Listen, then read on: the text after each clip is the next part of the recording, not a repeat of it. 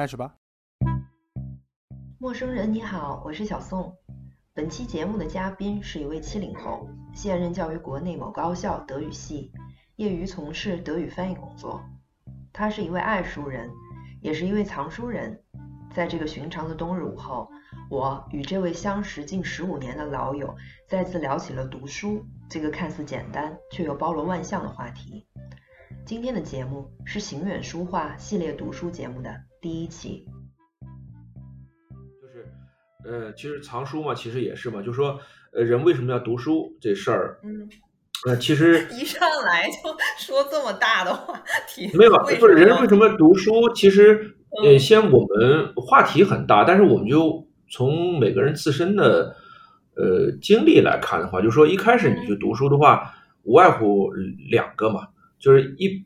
一种情况下就是父母在父母的指导下，或者在父母的。伴读下面开始读书，就是像我们小时候很多时候读书，一开始是爸妈给自己呃讲故事，对吧？对。那么其实，在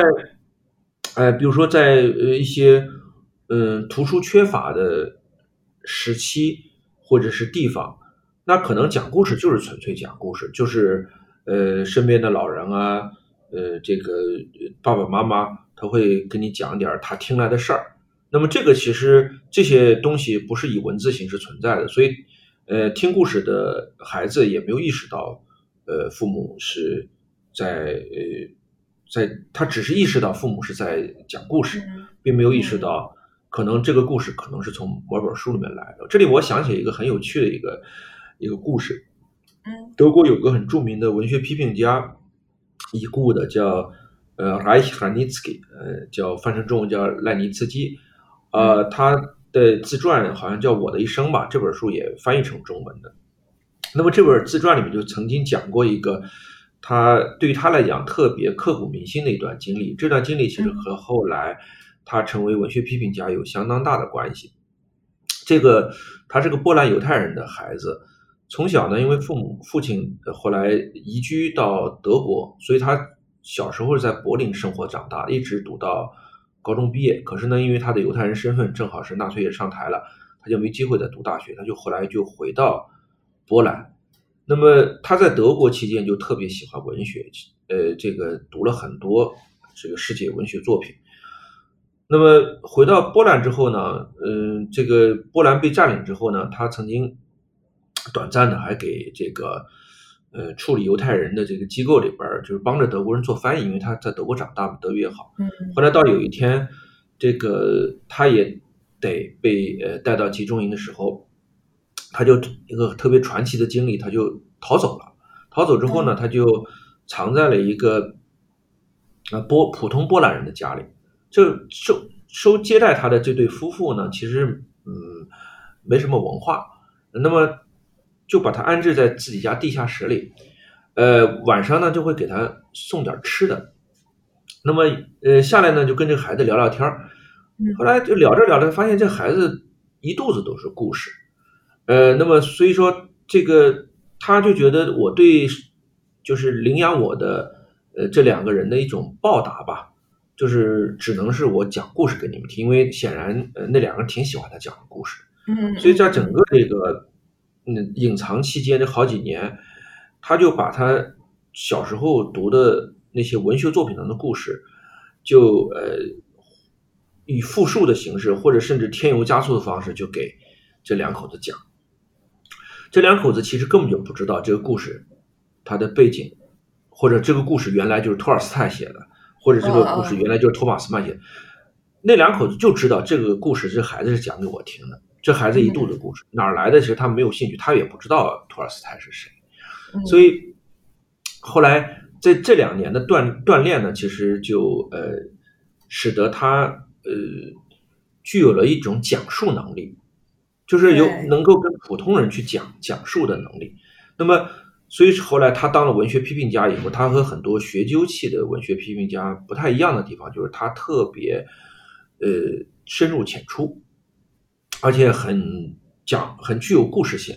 所以后来他能够成为就是德国公众当中最为熟悉的文学批评家。虽然他的同行未必觉得他是最好的，甚至还有很多人呃嗯就是不是特别看得起他，但是在公众当中他是属于一号德国文学批评家，所以这个能力其实就是说他讲述的方式哈。对，但是这个这段经历特别重要，所以我刚才回到我们刚才讲的话题，就是我们有时候小时候父母讲的故事，可能就是他小时候看的《红楼梦》的故事，他中间给你讲一段他讲的那个《西游记》的故事，中间给你讲一段跟孩子呢，对于孩子来讲，那就是个故事，对吧？对对对，嗯。那么这是呃一种，第二种呢，就是今天的很多家长，像我们呃自身的这个经历，导致了我们什么呢？导致了我们其实不太会讲故事。那么，随着现在经济条件好了，这个呃图书呃也特别容易获得了以后呢，现在大部分家长就是会去买一些童书，包括绘本，对吧？然后这孩子很小的时候，属于我们讲叫早教，就是其实我们中国很多家长给孩子读书有有那种很很很实用的或者是很功利的功能啊，就是希望这个通过早教早期开发孩子智力，啊，以后能够在起跑线上不输。其实他是这种心理。所以他们在给孩子读书的时候呢，就是自己不具备这种讲述能力，或者怕讲不好，于是呢就念这种书给孩子听。所以，嗯，那么孩子这个看着父母手里这个书，慢慢慢慢，他知道哦，这故事是这个书里来的，这书里好像是个小宝藏，藏了好多好玩的东西呢。所以哪天他父母不在的时候啊，他可能也会把那书拿起来看看。比如说绘本的话，里边有很多画画，对吧？对对。又会自己去琢磨，所以我我身边有很多，呃，朋友啊，或者是见到的人的孩子，读书可能就是这么来的，就是，呃，有时候跟父母一起读的时候，他就会眼睛就会看在那个书上，啊，有时候看那个图啊，就会提问，对吧？说，哎，这这你的故事说了什么什么？但是画上还有个东西怎么没有讲，对吧？这时候其实也激发讲故事的家长也得动脑子思考，所以这种阅读的过程本身。无论对于朗读家长还是对孩子来讲，其实它确实起到了一种呃思，就是一种开发思维的一种一种一种效果，对吧？嗯。然后呢，昨天我还跟我呃妻子在聊，就是回想孩子小时候读书的事儿。我就说，有的时候啊，我们小时候对孩子教育可能，嗯，我们反思了一下，就是很多时候就嗯做了很多就是填充他时间的事儿。嗯。比如说我。我给他读书的时候啊，我们就在读，也希望他认真听。然后这个读完书以后，马上想，哎，再搞个什么乐高玩具，哎，咱们再一起跟他拼玩具。拼完玩具以后呢，哎，这个又有什么一个呃早早教的一个什么一个策略啊？说，哎呀，再听点什么古典音乐，又陪着听古典音乐。所以我觉得孩子特别被动的跟着家长做了好多事儿。嗯。后来我反思了一下我自己小时候的这个阅读过程。其实有的时候就是父母可能把一本书交给你手里，就说两句，然后呢，他就走了。因为我们那时候父母对我们的教育，好像我感觉比我们现在父母，就是说说个可能就是大白话，就是没现在父母那么上心，那么上心，用的时间那么多哈。对，所以我们那时候父母其实教育比较简单。哎，当他发现孩子有有阅读能力，或者说喜欢看书的话，他可能就会拿本书买点书放在那儿，嗯，对。然后呢，这时候如果你孩子真能静定下心看的话，那父母也觉得特别好，因为他他可以干点别的了。那么，所以有的时候其实我们小时候很多看书是没有目的，就是瞎看。当然，父母丢给你一本书，呃，父母是有目的的，可是你看看的时候，你未必去了解到父母的目的是怎么回事儿，对吧？那么，呃，所以很多时候就是说自己打发时间，这个其实对于阅读特别重要。嗯。就是阅读一呃有两个先决条件，第一个你要给给他充分的时间，第二个呢不要太去管他，这样的话呢他就可以按照自己的呃时间安排去读书，然后在读的过程中他可以胡思乱想。和我们很多家长，比如说在教育孩子的时候，这个无论是念绘本也好，就有点像中小学老师啊，的故事讲完了。哎，孩子，刚才我说了些什么？你给我复述一下。呃，不是这这个故事有什么道理啊？对，那故事有什么道理啊？就是做成阅读理解。嗯，对，就是其实我们这现在的很多家长对孩子的这种阅读的这种教育，其实就很功利化，或者是很课堂化。嗯，就很早就陷入了那种课堂式的那种 教学。其实我觉得这可能是一种，可能就是反而成为阅读的一种反面吧。我我个人是这样认为，对啊，嗯，啊，阅读反面，对对对对对。违背了阅读的初衷。对，所以我们讲就是，我们讲从就为什么要阅读？其实从小的时候，其实我们自己没问，就自然而然就读了，对吧？对。然后到了，就是当你有一些自我意识或者有一些反思能力的时候，然后这时候可能问题就来了：我为什么要阅读？就是我，就其实我我为什么阅读的话，其实就是他的问题反面，比如说，呃，如果我不阅读，我会失去什么？或者说我不阅读，我可以还可以干点什么别的？那么这时候其实你就在阅读和呃干别的业余活动之间，其实你就知道哦，呃哪个对你来讲可能更重要，或者你更喜欢，对吧？就就有点像嗯，我们经常和人打交道的时候，比如你跟一个人呃关系特别好，嗯，被呃称之为朋友了，或者你彼此都认为彼此对方是朋友的时候。这时候来了一个新的人介入，这时候你会发现，哦，原来我其实跟那个人并不是真正意义上的朋友，只不过我现在只有跟他有比较长时间的交往，我也没有接触过别的人，对吧？这时候来了一个第三者之后，平衡打破之后，你才会发现，原来你跟这个新的人可能更兴趣相投，更谈得来，更谈得来。这时候可能你才会发现，其实之前的那个朋友，呃。对你来讲并没有那么重要，对吧？就就像我们人生当中会见过很多人，我们在某一个特定阶段都会觉得某一某一个人是自己的朋友。可能你现在是否回来想想，可能未必。但有些人就会很长时间，哪怕不见面，这么一二十年来、三四十年来，你觉得始终觉得是朋友。那么，其实读书呃和干别的事儿其实有点相似，就是说，当你会觉得就是。嗯，没事儿可做的时候，你拿本书，你能够读下去；有别的事儿可做的时候，你会觉得，哎呀，我还是宁愿拿拿本书能读得下去的话，那你可能就真的爱读书。如果说这时候有一个别的事儿插进来以后，觉得，哎，我更愿意去干别的。就像我们现在会发现，有的时候会发现自己并不是那么爱读书，因为当你手机在旁边的时候，你会发现你更爱看手机，手机更好玩。对。哎，但是你在手机上也有可能是在阅读一些别的东西啊。嗯，这时候其实就涉及到一个呃阅读的狭义和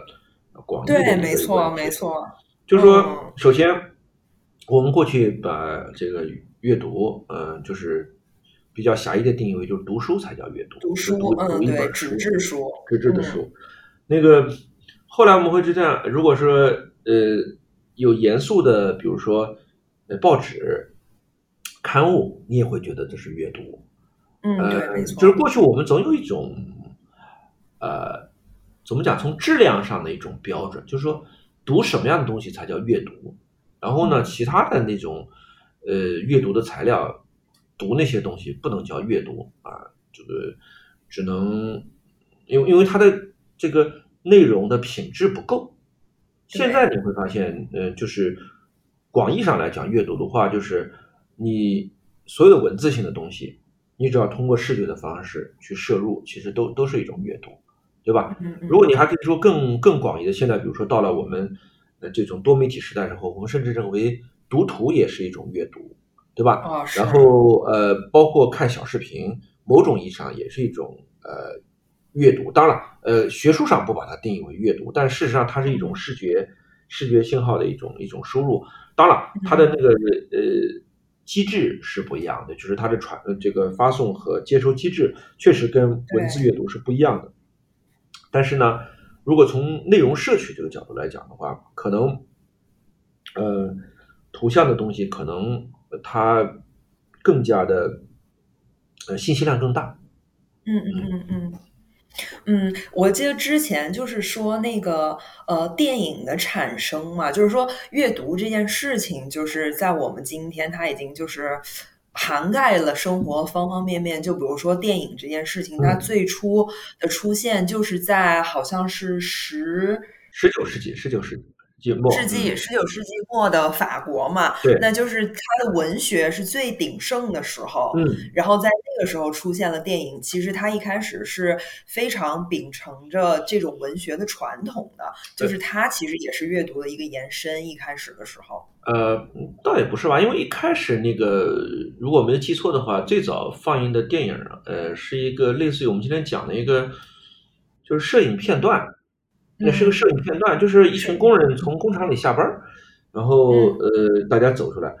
那个时候电影之所以轰动，是因为人们没有见过这样的媒体，然后会发现就是呃，图像动起来。这个其实跟我们小时候去看那个，嗯，叫西洋镜吧，啊，这个啊啊啊，对，拉洋片还是？对，拉洋片那个其实道理一样，就是呃，你到一个公园，然后呃，给他。五分钱，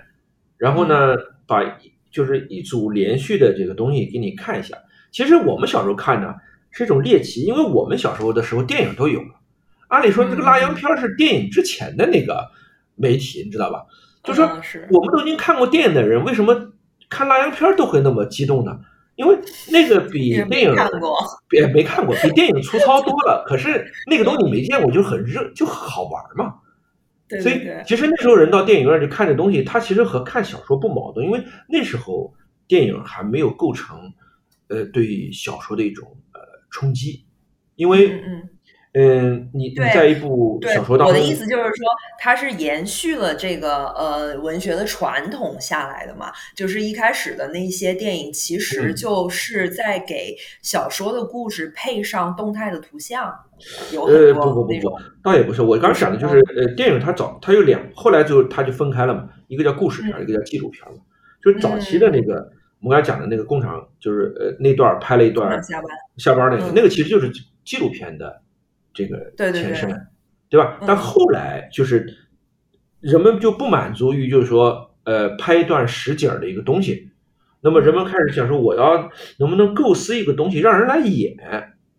这个其实就是后来故事片的，就是说这个这个东西才是真正对后来我们讲对文学或者小说构成冲击的这个东西，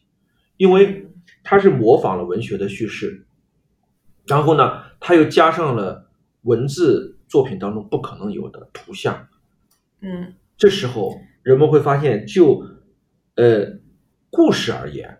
嗯，电影比小说更有意思。我讲对大部分人来讲，嗯，因为因为我们知道，就是讲讲了读小说这个事儿，你会发现很多人读小说啊，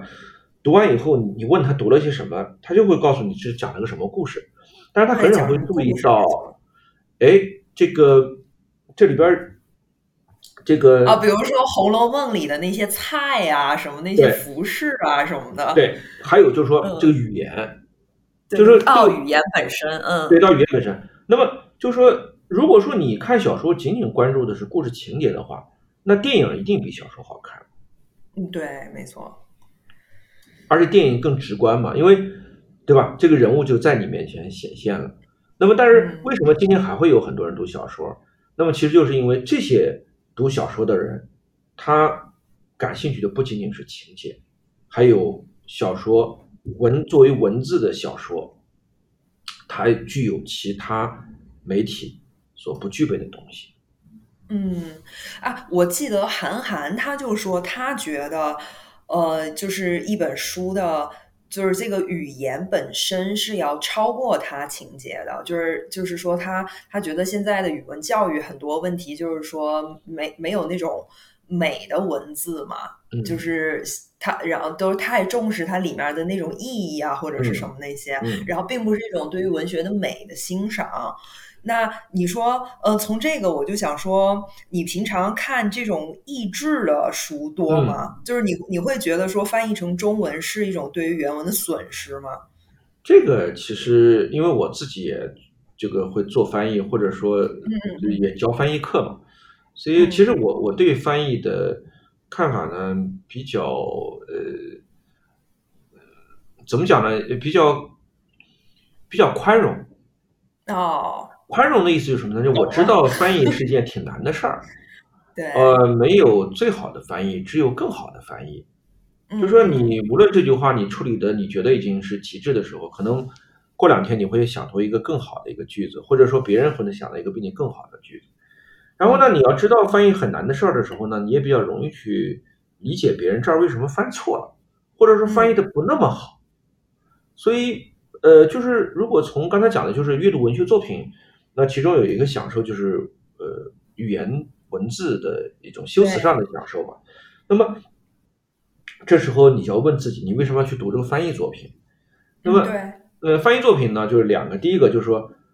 它承载的这个内容，比如说托尔斯泰这部小说，那这个小说里边他写的东西是咱们中国文学作品里没有的，也是其他国家作品，不是其他作家里面没有的。只有读他这部作品，我才能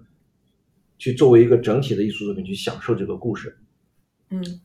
但是如果你作为一个像我们这样自己从事翻译或者也对翻译有点反思的人来的话，你你当你读译作的时候，你就意识到你你这是一个二手的东西，就是你要指望翻译作品给你带来完全的呃语言享受，那只能是打个折的。因为你知道原文，就是说本身期待就会降低一些。对，就是我在有意识的情况下，对我的期待情况下，因为我对这事儿了解，可是很多读者不买账。对对，就很多读者就会说，嗯，这个翻译太垃圾了，然后这个是什么机器翻译？当然，他指的真的可能是一些很垃圾的作品。那么还有一些呢是，呃，有些其实恰恰是比较较真儿的译者，他会觉得，如果这部作品本身。作家的语言就是一种晦涩的语言，就是一种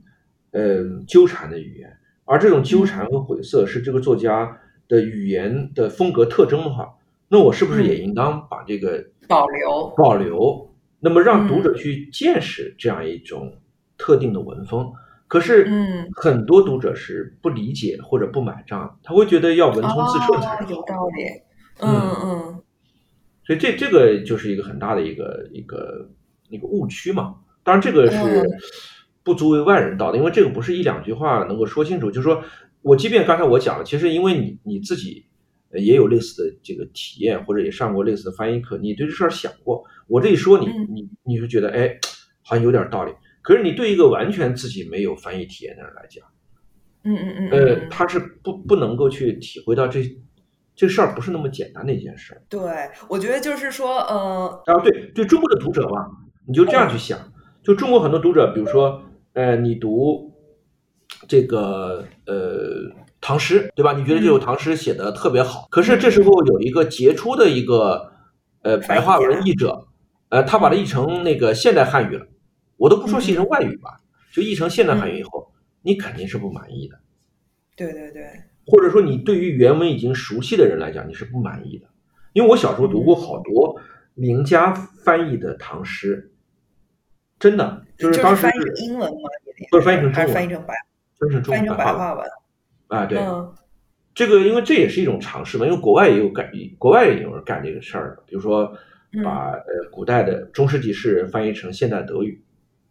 或者现代法语，国外有人干这事儿。嗯，中国呃上个世纪有也有很多呃，甚至包括一流的人物，我记不太清名了，比如说像何其芳啊。呃，他本身就也是诗人，他有的时候也会翻译两首唐诗，因为当时那个背景很简单，就是呃四九年以后嘛，这个我们呃文学为人民群众服务的这样的一个总体的一个一个文化政策，它使得就是从官方层面希望人们去做一些对古代文学普及的工作，所以其实这个后边它是有呃官方的一些推动的，所以它会出现一些。现代的本身是诗人的人去译古诗，就去译《诗经》啊，去译唐诗。但是，其实你如果真正具备了直接去原文欣赏唐诗、《诗经》、《楚辞的能力的人的话，你再去看那白话文，永远是不能让你满意的。所以，你作为普通读者，你只要这样想想的话，你就可以去理解你看到的外国文学的翻译就是怎么回事儿。嗯，所以我我其实对翻译特别宽容，甚至里边有错我都特别宽容。嗯嗯嗯嗯，这个我的很多同行都不能理解，说你自己一个研搞翻译、研究翻译的人，怎么会对翻译的这个好像要求这么低？嗯，正是因为知道这件事情有多困难哈。嗯，还有就是我读书的时候，我我我要什么？比如说有的时候我对非虚构类作品的呃书，我会对文字上不是特别有要求。呃对对最好你能翻译得准。然后呢，因为我我读非虚构类，我是读里边的事实嘛。当然，我我嗯这里说话呢，就是有点绝对，就是要知道有些世界呃这个文学当中的非虚构类的作品，它本身也是以文字和修辞著称的。对，不是说非虚构的作品就不讲究的。但是呢，如果说嗯我我仅仅是以获取信息的方式，呃，这种初衷去读一本非虚构类书的话，可能我对文字要求不那么高。然后我我我关心的是一些呃事实，嗯。所以呃对这项这一类东西的话，我可能呃要求就更低了。嗯。嗯，对，我说这个就是想说，那当比如说你在买书藏书的时候，你会就是专门去买什么更新版本的翻译，或者哪个翻译家的翻译，或者你看到更好的译本，你就会想要再去买一本吗？就这会有影响吗？呃，会有一些，因为比如说打个比方吧，比如说我如果特别喜欢某一个作家，嗯那么对于这个作家，如果他出现了新的一本，我可能会有兴趣去了解一下，看看这个新的一本跟原来的一本有什么区别。哎，那我记得以前上学的时候，你就说那个，就是给我们介绍字典的时候，嗯你说是那个朗文出的字典，嗯就是都不太行。嗯，那你说，在这个翻译这方面，有没有说哪一个人，呃也不应该说哪个人了，就是说哪家出版社或者哪个名号是就是非常有保证的？是这样，就是我说朗文，呃，这个呃朗朗氏这个呃字典不太行，其实嗯呃不是说它本身质量不行，而是说它的针对的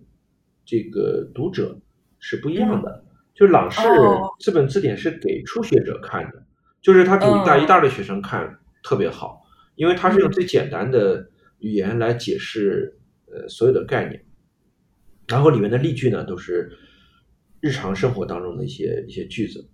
可是你到了语言外语学习到了一定层次之后，你要想了解更好的这个德语的话，那么可能都登字典这时候就应该替代呃朗诗了。呃，那么你可能会先买一个单卷本的这个综合都登词典，然后呢，等你语言学到更高档次的话呢，那一般我就会建议去读呃这个都登十卷本的这个更大的这个都登字典，因为那个里边儿它会收录很多文学作品当中的句子，呃，哦这样的话就是说你你读一本字典，你不仅仅是了解这个字是意思是什么，有的时候你还想去了解一下这个字呃用法它情境，对用法的情境，呃，嗯嗯嗯。所以呃，其实这里说一个类似的事儿，就是那个呃钱钟书，嗯。呃，他这个有一个特殊的爱好，就是他喜欢读字典。其实钱钟书读字典并不是，并不仅仅是因为他想这个去背单词，嗯。他其实他有的时候会看字典里面的例句，他也会看的会乐了，因为这个就是当书读，对，当书读，对，就是嗯。那个好的字典，尤其是那个，嗯，怎么讲呢？就十九世纪、二十世纪初编的那个字典，它当时的这种呃字典啊，它有一个特定的受众群，就是德语当中讲叫做有教养的公民，叫 Bildungsbürger，它这个是它的受众群，所以它字典当中为什么会有那么多文学例句呢？因为现代字典的这个编纂的呃理念发生变化了。现在的很多字典它呃不再追求一种，就比如说一个，比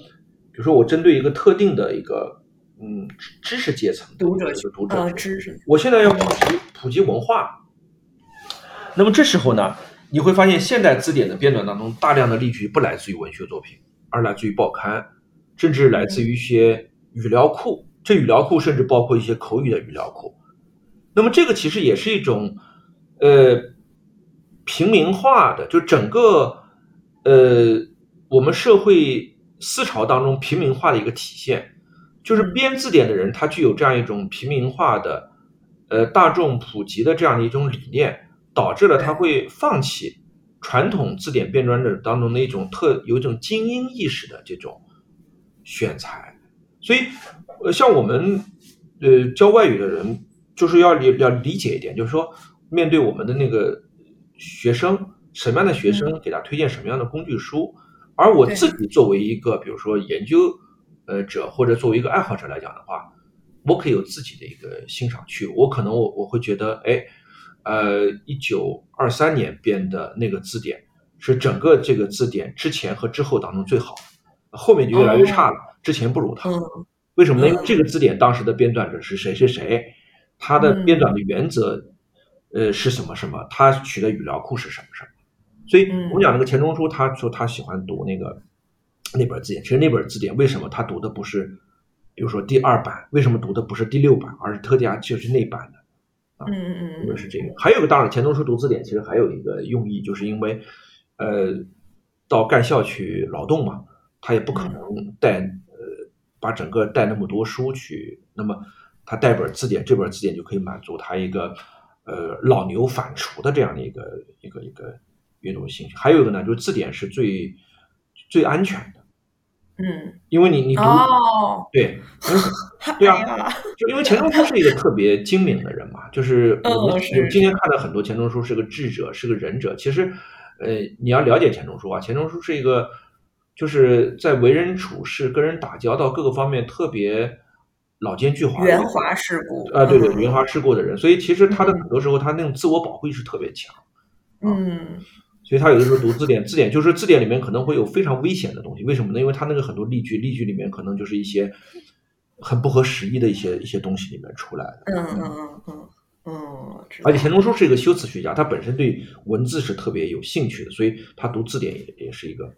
就像我我我曾经我在二十呃就是高中毕业，然后大学期间，我当时有一阵儿我特别痴迷于看词源，嗯词源其实也是一本词典，词源其实就是一个有点类似于典故词典，就是每个词后面它会告诉你出处，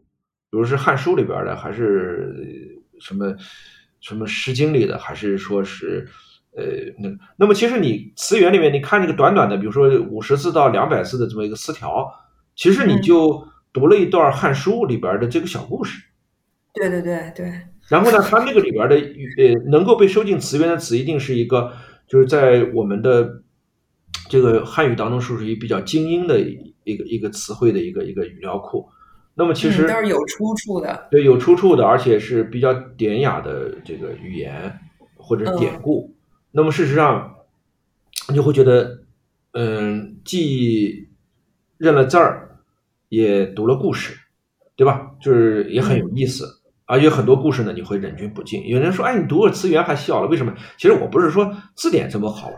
是因为这里边正好引了一段，比如说《世说新语》里面的故事，这个故事特别好笑，其实就就笑了。嗯，明白，但是这里面就很有意思，就是说人家说书呆子，就是别人书呆子形象，就是说，呃，呃厚厚的一个啤酒瓶眼镜戴着，然后手里边拿着本厚厚的书，然后也不理周围人，然后就会傻乐，在周围人看来就是个呆子，因为嗯为什么呢？因为他不能理解你的乐趣嘛。所以为什么这个很多读书人、买书人、藏书人，在周围人看来都是一些不太容易理解的，因为你自己不干这个事儿，你就很难去体会这个东西。嗯如果说你再加上你这个人因为读书还不挣钱，也没有获得世俗意义上成功的话，那别人更觉得你是呆子。可是如果可是如果你是一个亿万富翁，别像比尔盖茨，大家会觉得，哎，比尔盖茨也爱读书，那真的就是比尔盖茨为什么能成功啊？比尔盖茨，你看他成功就是因为他比别的富豪爱读书啊，嗯对吧？可是我一年读的书比比尔盖茨多多了，可是我别人就会觉得，你看这个人就是一个，对吧？就是一个书呆子，对吧？就像那时候你看美国总统里面，美国总统不是以读书著称的，但是奥巴马他就爱读书，而且经常他有时候会到书店里买书，然后这个各大报报刊会去关注他买了哪些书。当然嗯，这里边可能也有点作秀的这个这个意味在里边。你像那个小布什，大家都觉得这个人就是好像他不学。我说小布什其实挺爱读书的，而且这个我当时看了他那身边的一些顾问写的回忆录，就是小布什特别喜欢读那种他他不像那个奥巴马，他读书比较全面。小布什他挺喜欢读那种什么历史啊或者战略性的东西，就那种政嗯时政政治类的历史类。因为小布什啊啊啊其实大家不了解，他虽然不是一个呃就是学霸，但是他是他是耶富鲁二代啊，他是富二代，而且他是耶鲁他就学历史系毕业的，好像我如果没记错的话。只不过他在耶鲁的成绩也很一般，但是嗯他其实也是个爱读书、爱思考的人。所以这里边儿其实就涉及到一个问题，就是说，当你成功了以后，大家会觉得这个读书好像就是你成功的一个秘诀。当你这个人如果没有获得世俗上成功的话，人家会觉得这个读书就是你成功的绊脚石，或者就是你现在 你现在是个 loser，就是因为你读书太多，读傻了。是 是是，就是说，大家其实最后看，就是很多人看读书上还是功利，就是看结果为导向，嗯，对，结果为导向，没错。对吧？就像大家会觉得那个服装设计师不读书，可是那个呃德国很著名的那个拉格菲尔特，就是人称为老爷子的，老佛爷，他藏书好几万，然后这个这全世界各地有好几个书房，大家哦这样一下的话，他就就就会这个老爷子牛，你看人家真的是就是吧，还还爱读书藏书。嗯，啊，所以说他才比比别的设计师强。但是他设计的好，真的是因为他读了这么书吗？可能有一点关联。但是说，那人家不读书人可能也能设计的很好。对对，就是他人总有一种归因嘛，就是其实我们人的生活当中或者言谈当中，我们很多时候受到一种因果律的呃这个这个左右，或者说嗯这种逻辑陷的太深了。对，或者说被因果律呃洗脑了。对，哎，那你，你你家人就很爱藏书吗？就是你怎么会这么痴迷藏藏书这件事呢？呃，没没有。其实这个事儿呢，其实在我身上，我反思了一下，其实跟那个，呃，德语当中有个词儿，呃，嗯对啊，对，那个应该叫补偿，就 nachholen 啊这个。哦，嗯呃，是因为什么呢？因为小时候其实我的读书的兴趣是我我父亲激发的。我父亲呢，其实你要看他的书橱里书不多，呃，尤其是我们那个我小的时候，那时候文革刚刚就是我记事儿的时候，文革结束嘛。结束之后呢，后来我就呃从乡下就就就回到南京，所以回到南京，因为我父母是下放，呃，就我妈妈是下放的嘛。然后嗯。我爸认识我妈以后，结婚以后呢，我就跟我妈生活在下放的农村，我爸呢在在城里工作，嗯住了个单身宿舍，当时还是呃跟人家合住一间。我记得我刚刚回南京时候，那我妈还在乡下，我就跟我爸住在一个双人宿舍里，就是两张床，我跟我爸睡一张，对面还有个他同事一张床。哦，那那个房间里是不可能有什么很多书的，我记我印象中可能有一本新华字典吧，可能啊，然后好像还有一本呃《红楼梦》，嗯然后呃，是不是还有一本那个《千家诗》还是《唐诗三百首》？这个哦《红楼梦》呢，我印象很深，是呃五十年代的繁体竖排本一就是哦一个呃封面封底都没了，然后是牛皮纸包起来的。嗯还有那个《千家诗》的话，好像是一个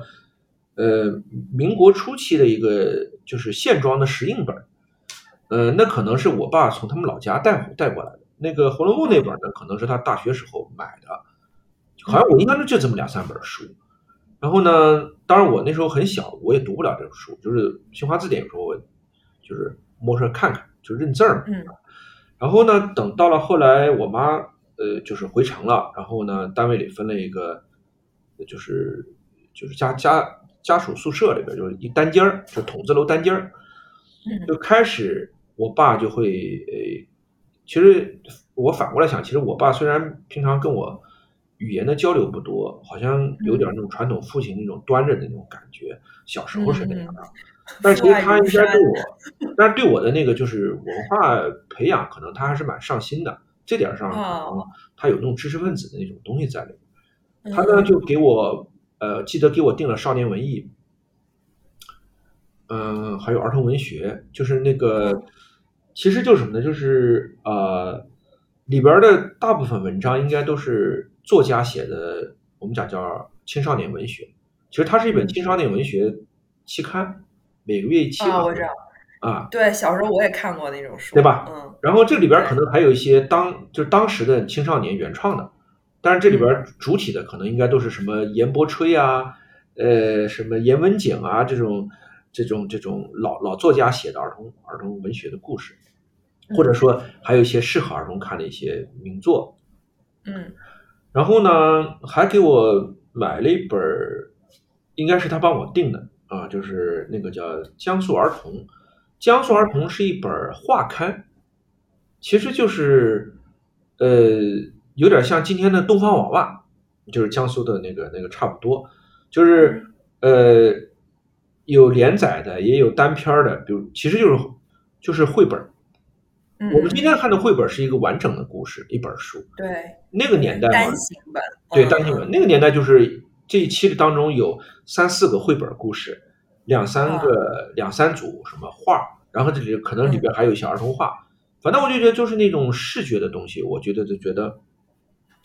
我父亲我不知道他是不是嗯就是刻意的呢，还是说他无意中就是呃他比较符合儿童阅读规律，就是其实你一开始把那个文字的东西交给儿童手里，儿子儿童是不太容易接受的嘛。嗯那他嗯。通过这种但那时候你多大呢？你说的这个时候，我看这个儿童文艺的时候，应该是二三年级；看江苏儿童的时候，应该是幼儿园到嗯这个，所以说应该是江苏儿童这个画刊应该是比较早的阅读的。然后后来嗯小学里认的字儿，你才能去看江苏文艺，你不认字儿，嗯，根本没法看文字的东西。对对对，然后呢，我爸呢是因为他有点儿对古诗词有兴趣，因为刚才讲了，他唯一的两本书里边，一本还是千家诗千家诗还是唐诗三百首，我记嗯不清了。后来他就给我到书店里买了两两本儿，我记得一本书叫什么呃什么历代绝句选吧，反正名字我记不太清了。哦，呃，还有一本儿应该是类似于也哦是唐诗宋词的史史书，嗯然后呢，一开始他就说你你就读，可是孩子都是这样，这种诗这个东西呢，里边有很多东西其实他不太读得懂。然后呢，其实就读了就也不上心，然后就放在一边了。后来我爸呢，可能他这点上他有点那种老派那种教育，就说不行，那这个诗你得背啊，嗯嗯嗯还有规定，就是比如说，呃，我记得也不是说每天一首啊，可能一个礼拜得背个一两首，可能是这个意思。我爸倒是他这点上他不是那种特别那个，然后呢，嗯，压力也不是特别大，然后所以可能上小学的时候就从那本书里背了好些唐诗，然后所以说那个那我读书的时候就有 forspron 啊，就就有这个比别的同学早的地方，就比如说你语文课本里学的是诗，可能我之前就已经背过了或读者念过，过了，嗯。所以从这个意义上来讲的话呢，那你就会你在学习的时候，你就会有一种哎，就是比别人先哦，走一步的感觉。，呃，优越感，啊，有种优越感。然后呢，这时候嗯什么时候语文老师说，哎，这个诗你那个起来，你给我背一下，然后呃，你就能马上就能背背起来，你知道吧？嗯然后后来呢，我就记得有有一阵儿，我爸叫我背比较长的诗嘛，比如说《木兰辞》什么之类，我现在也背不得了。然后还有一些比较什么《长恨歌》什么之类的，那会儿不好背啊。对，后来呢，后来呢，呃，我就，嗯，就背的就很难受嘛，因为老对着。后来我就想，哎，后来我发现一个方法，因为那时候我爸给我买了一个乒乓球，嗯可是呢，不像现在有那么多场馆你可以去啊。那时候，呃，就我上中学的时候，我们学校里有那个乒乓球的那个乒乓球台，可是回到家里就没有没有乒嗯乓球台了。那时候就是我们小时候，可能像你们父母那边都有的那种，就是拿个乒乓球对着墙在那儿打。对对对，我小时候也那么打过，对，哎，那时候就会发现，哎，这个特别好，就是一边打有一种节奏感，对，一边打乒乓球一边背那诗。后来发现好多很长的诗，就是我印象中就是在那个一边打乒乓球一边背的过程当中就背会了。哇塞，那你说唱少年，没有，就是不是特不是说那个就有节奏感打，就是说就是那个可能要今天我要反思一下的话呢，其实可能它会是一种那个就是认知上的一种一种呃一种锻炼，就是你在做两件事儿，哦，哎，就有点像那个我们好多读武侠小说的时候说一手画圆一手画方那种。对我刚刚也想说，嗯，是是是，就这个可能我不太清楚，因为我没有去考证过。但是我觉得，就是以我们后来学语言学、学认知、学神经语言嗯学的那个那个一些一些东西，我们就知道，就是说它这个属于脑子不同的区嘛。因为那个他们说那个语言这个东西，就是说，比如说你的理解思维是靠嗯左脑，可是你的嗯节奏感、韵律是靠右脑。那你这个打乒乓球也是靠右脑？嗯嗯所以他是不是说打乒乓球的时候背这个诗，然后加有韵律的东西，它比较容易合拍？它是由这个脑子这个本身的构造所决定的，还是什么？这个我其实没有特别去探究过，但是我觉得可能有点关联，或者至少说我至少在你这儿有帮助。对，在我那儿有帮助。对，嗯，所以呃，这个就是我小时候这个，其实我就跟你讲，就是说，他说啊，那你这个搞文学的人读那么多这个作品，其实我跟你讲，那些作品都是上上了高中才读的，才读了一些，还不多。就是长篇的作品，我们小的时候，因为到了上小学四五年级的时候，那时候国内开始放那个港剧，呃，《射雕英雄传》，嗯，然后那个电视剧一放吧，这万人空巷，然后那个街上那个就出现好多卖盗版的那个金庸的小说的摊儿，那时候南京还有好多书摊呢，嗯嗯嗯。然后就是你是七零后，然后你说的这个是八四版，是不是？对对对对对，啊，嗯，那个那个，当时后来，呃，当然，呃，呃，我跳过去，之前可能你已经读过什么简版的《西游记》，简版的《三国演义》。所谓简版的《西游记》《三国演义》，就是说原著家里没有嘛，因为我知道我身边有好多小孩子也是读简版的或连环画开始读的，就正儿八经意义上的原版的长篇作品。我我印象中，我第一部应该不是《西游记》，应该是就是《射雕英雄传》啊。然后对啊，金庸啊，怪不得呢，嗯。对啊，所以说人家就是说那个电视剧什么影视作品不如书，其实我觉得这是个相互促进的。因为你你看那个电视剧看了，当然那个有个背景，就是因为当时那个引进了之后呢，就寒假放了可能几集吧，后来就突然停了。嗯。也不知道什么原因停了，后来隔了好长一段时间才开始，到了暑假好像才播的，所以说大家一停了以后，大家就就慌了，你知道吧？就，嗯，那这时盗版书就出来了，大家赶紧买书，就得知道后边发生什么了。对对对，所以这个是我我当时我记得印象特别深，就是那个书盗版的是上下册，就是印成一个杂志的开本。后来我拿回去以后呢，那我爸。是是是是他把钱呃递给我让我去买，你看我爸那个老知识分子，不太好意思在书摊上买武侠小说，你知道吧？啊，然后我就我我因为他放学嘛就在小学门口卖，后来我回去跟我爸讲，我说那个门口有卖《射雕英雄传》的，有卖这个的，嗯嗯，然后他说让他把钱递给我，让让我去买，然后呢我就买买来回去以后，哎，他先读上册。啊，就是看电视剧，就是你们大家都一起看的呗。就其实他也想知道后面是什么。对，然后呢，他就先读上册嘛。然后上册，那那个就是那种迫不及待的心理，不，我就等不到我爸把上册读完，我再读嘛。那我就赶紧读下册了，你知道吧？我跟你讲，这种阅读经历，现在很多小朋友都没有。我们那时候小时候就有，就是比如说你一个小伙伴借了一套书，这套书有四本，那就就是在一个小组当中最强势老大，他先看第一本。先看第一本，嗯，然后其他人都是从什么第三册、第四册就开始读的，这种颠来倒去的读法。还有那个，我记得当时是贾平凹吧，还是哪个作家，他回忆小时候阅读的时候，经常那种文革时候不是很多书被没收了嘛，然后就是对，然后就好多书是从一些非正规渠道读来的，就是拿到手里头没有没有第一册、第二册，他也不知道没有封底和封面，因为传的太多了，那封底封面散掉了，对。然后呢？所以我我记得那《射雕传》，后来我先读了下册，读了下册以后呢，下册读了一半吧，我爸上册读完了，他又把下册拿走了，然后我又从上册开始读。等于你就是先读了中间一点点，其实对对。然后呢，就是读完以后特别好。后来我爸呢还比较宽容，他那时候我们小读读书是这样，我我小学成绩还可以，就是我爸妈就觉得你你只要就是每次看一下学业说得过去，对对，就是看成绩单嘛。成绩单说了过去以后，你寒暑假寒假干嘛？他不管你。所以那时候后来，我记得暑假呢，后来又买了《天龙八部》，然后又问同学借了什么《倚天屠龙记》什么之类的，然后就杂七杂八。然后我借回来以后，我爸也看，然后就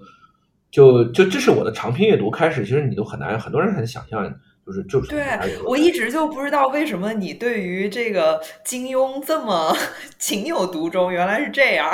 对啊，因为就是说，对，就是最早的阅读经历其实非常重要，就是它是个是刻骨铭心。虽然你比如说你从事文学研究以后，你你日后会有个客观定位，说武侠小说它的定位是怎么样的，就是它它的整个文学作品当中定位是的。这个就是我们不会是因为是是粉丝，然后或者就不太会容易成为粉丝那种心态，就是我我的 idol 不能别人说他不好，或者说他就是最好的，你知道吧？就这个我我是没有这个的。其实你你知道吗？那个你像钱钟书他们从小也是读那个演绎小说开始的嘛，鲁迅、百草园三味书，他们也是读那个绣像本开始的嘛，因为他爸妈其实希望他读正正经书嘛。但是孩子都是从父母的那个书柜里面去找那些就是可读性强的书嘛，就这个对看起来好看的书，对，所以这个事儿没有什么好，就是呃觉得羞耻啊或者不好意思，就是你你的阅读经历就是那个时，其实某种意义上也有那个时代的这个背景在那儿起作用。还有刚才我讲家庭嘛，比如那我我家里如果就他就我我我家里就不是一个爸妈给你家里有两个书架可以让你看书的那种。家庭，嗯，对吧？那那我去同学家，我们同学家里真有那种典型的文学青年父母，那一书架里世界文学名著都是满的。所以我为什么我小时候没读过外国文学名著？嗯，因为我家里没有这氛围，嗯，老师也不跟你说这个，你知道吧？所以你就不知道哦，原来还有什么简爱这种文学作品的存在。到了后来，我刚才讲，就回到我们初中时代。初中时代呢，我们学校有个图书馆。我们学校图书馆挺好的，就是你可以呃有一个，你可以去有一个借阅的一个一个阅览室，就是你可以看好的直接拿出来。然后呢，还有一个就是那个入库的，入库那个呢，好像一般学生进不去，所以我们一般在阅览里边借。阅览里边借的话，你会发现男女生各取所需。像我们男生进去，因为你读了那武侠小说以后，你就会去找那些章回小说啊什么演义小说看。所以这个后来我就会看，我我最早的那个呃。比较早的一些阅读的长篇小说，后来就过渡到历史小说。八十年代、九十年代是一个历史小说特别兴盛的时代。呃，历史小说在德国，它是一个特定的，就是一个一个类门类，就是它以一个真实的历史事件呃或者历史时期为背景，然后呢一个虚构的创作。我小时候我那是不是就是差不多类似于马伯庸这种？呃，不是。呃，是那个是呃，唐浩明写的曾国藩这种。哦哦，呃，那那那那那那个，比如说什么明朝那些事儿那些呢？明朝那些事儿其实它不算历史小说吧，它它是一个是一个怎么讲？是一个长篇画廊。其实它不是一个有一个贯穿始终的，因为小说就是我们一经典意义上的小说，它是有贯穿始贯穿始终的一个核心人物。人物，嗯嗯嗯，对吧？然后它以一个比如说以曾国藩啊，或者以唐太宗为为一个人物，然后去写。呃，比如说那个呃，就是呃，有一有一个作者，就是你想那个茅盾文学奖，你你看，就是历届文学文学奖在早期，几乎每一期都有一个历史小说。嗯，呃，那个我记得第一届的话，应该是那个凌厉写的《少年天子》吧，写的是顺治。哦，那个后来这个，你像唐浩明写的那个曾国藩，嗯，包括还有后来那个什么，哎呀，那个作者名字我一下想不起来了，那个也是湖北的一个作家，呃，写的那个张居正，嗯，就是这些都是典型的历史小说，就是围绕一个真实的历史人物。然后故事的主体框架也是历史的史实，然后加上一些虚构内容。当然，呃，我们我们中国最火的一个就二月河吧。嗯嗯嗯，二月河就是典型的历史小说。哦，那你说他这个又和那种什么，比如说《东坡传》这些又不一样，对吧？那是传记书。对，传记它是呃，怎么讲呢？你可以写成传记小说，也可以写成传记。嗯嗯嗯嗯，因为它有传记类小说的话，其实我们打个比方，你你你也可以说。曾国藩是传记类小说，也可以，嗯，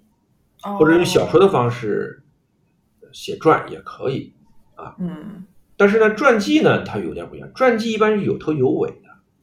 嗯，就是他他这个人从就是一生从出生到死亡，小说历史小说或者人物小说，它可以截取当中的一个一个片段，啊，嗯嗯嗯嗯，但这种小说你会发现，呃，我们能够数出来都是八十年代九十年代，那是一个，呃呃。比较红火的时代，为什么呢？这个这个其实它有个特定的背景，就是经过文革之后啊，中国进入了一个新的一个一个一个时代。然后这时候其实很很多人会对我们的历史有个反思。那么对历史有反思的时候，它有两个路径啊。第一个就是去探究刚刚发生了什么。那么这个里边其实它可能有的时候会有一些禁忌或者有一些不太方便说的东西，所以人们就可以在历史当中去寻找。相似的东西，哦，呃，或者说你会在历史当中发现，呃，历史发展的某些特定逻辑，其实就是呃当下的一个逻辑，就是人们会通过历史小说去读。所以为什么其实我历史小说有的时候，呃，会被人们说成是什么借古讽今啊，什么之类的。不排除有些作者他就是想表现唐太宗、表现秦始皇的时候，他想写当代的事儿，但是他不方便写，他就写这个。还有一种呢，就是说他作者无心，但是呢，你你读者有意嘛，呃，知识分子夹枪带棒，对吧？哎，所以这个呢，就是，所以我我我的我第二类就是，呃，就是比较多的阅读就是历史小说，就是其实是从金庸勾起来的，因为金庸他的小说当中不都有一些历史背景吗？对对对，嗯对吧？然后我我看过一些历史小说，有些比较档次比较低的，也会比较高的，也有一些。后来嗯到图书馆里面还有一些那，因为你你青春期之后，你你那个就是这个会一些生理变对你有些生理变化，然后生理变化会导致一些你你的一些一些一些观察啊，或者是你发现一些内心的一些一些一些波动啊什么之类的。那么这个图书馆里面正好如果有有一些可以呃骚到你痒处的一些书，那比如说嗯呃 琼瑶，不是不是琼瑶，其实我一直没有兴趣，因为 琼瑶大部分对大大部分男生也那个对大部分男生也没有，但是我们当时女生是特别喜欢琼瑶的嘛。嗯嗯，还有那嗯时候我不知道记不清了，还是什么席绢啊什么之类的，我记得。对对对，没错，那几款嘛，对，然后我我我们当时就是说男生去找什么找那个，嗯，所以我当时特别感谢那图书馆。图书馆可能他们当时管理也比较粗放嘛，也没有那个就是审查机制。图书馆里面它会有一些，呃，就是嗯，会涉及到一些这个呃，就是男生嘛比较喜欢的一些、一些我们讲的就是也不能叫情色吧，就是因为他那个书不是情色小说，但是呢。呃，他他的小说当中会有一些这种描写哈，就比如会这种描说什么写对张贤亮的青春期啊，什么那个对的，呃，那叫对的那叫什么？就田小娥那个，对对对对对，啊 你包括你包括后来大学，当时大学的时候，其实这个东西已经没有中学那那么那个了。在大学里面，你看《白鹿原》嘛，对吧？《白鹿原》不是嗯，也是白鹿原，对对对，嗯，它里面有类似的东西。这个本身还有中国固有的传统小说里面也会有类似的这个描写，比如什么野草嗯铺掩啊，对吧？当时因为《金瓶梅》是图书馆是没有的嘛，但是在有一些它会有一些古代的那个那个明清的小说里面也会有这一些这些东西。然后这东西呢，一般男生都是这样，就是你一旦你比如你读的时候，你发现这个章节了，你会你会跟旁边人说，嗯你说哎呀，你看这本书，你看这个地方写了什么，大家就传看。然后其实有的时候就是大家就为读这这这点描写，然后就读了那本书，你知道吧？或者有的人就哦有的人就止步于那段描写，读完了他这本书就扔了，也也有这种情况。啊，还嗯还有一个作家，就当时叫呃渡边淳一，啊，我知道，我喜欢，哎，对，也是那种以前当医生的那种词，对啊，就是那个 对渡边淳一，我觉得就是日本的冯唐，你知道吧？就是啊，是是是，哎，我上高中时候就特呃，上高中大学吧，差不多就特别爱看冯唐。对，就是那个嘛，因为那个正好跟你那我们那时候没有冯唐嘛，所以那时候我们只有就是渡边淳一嘛。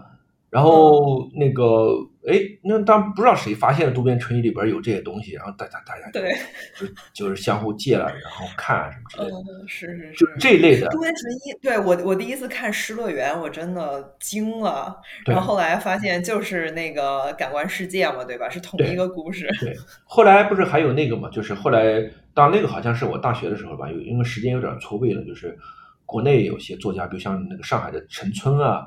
什么嗯他们也会写一些那种都市的一些作品当中，也会有这种很多的，包括因为他后来就一直发展到那个贾平凹的废都嘛，对吧？嗯但那个已经是我我大学以后的事儿了，就是就你会发现那个他其实就是有点像那个八十年代九十年代以后那种人性的觉醒之后，就是人们不再去或者在文学作品当中就会出现这样的一些描写，包括影视作品当中也会出现这种描写，对吧？就说嗯你会发现就是嗯这种。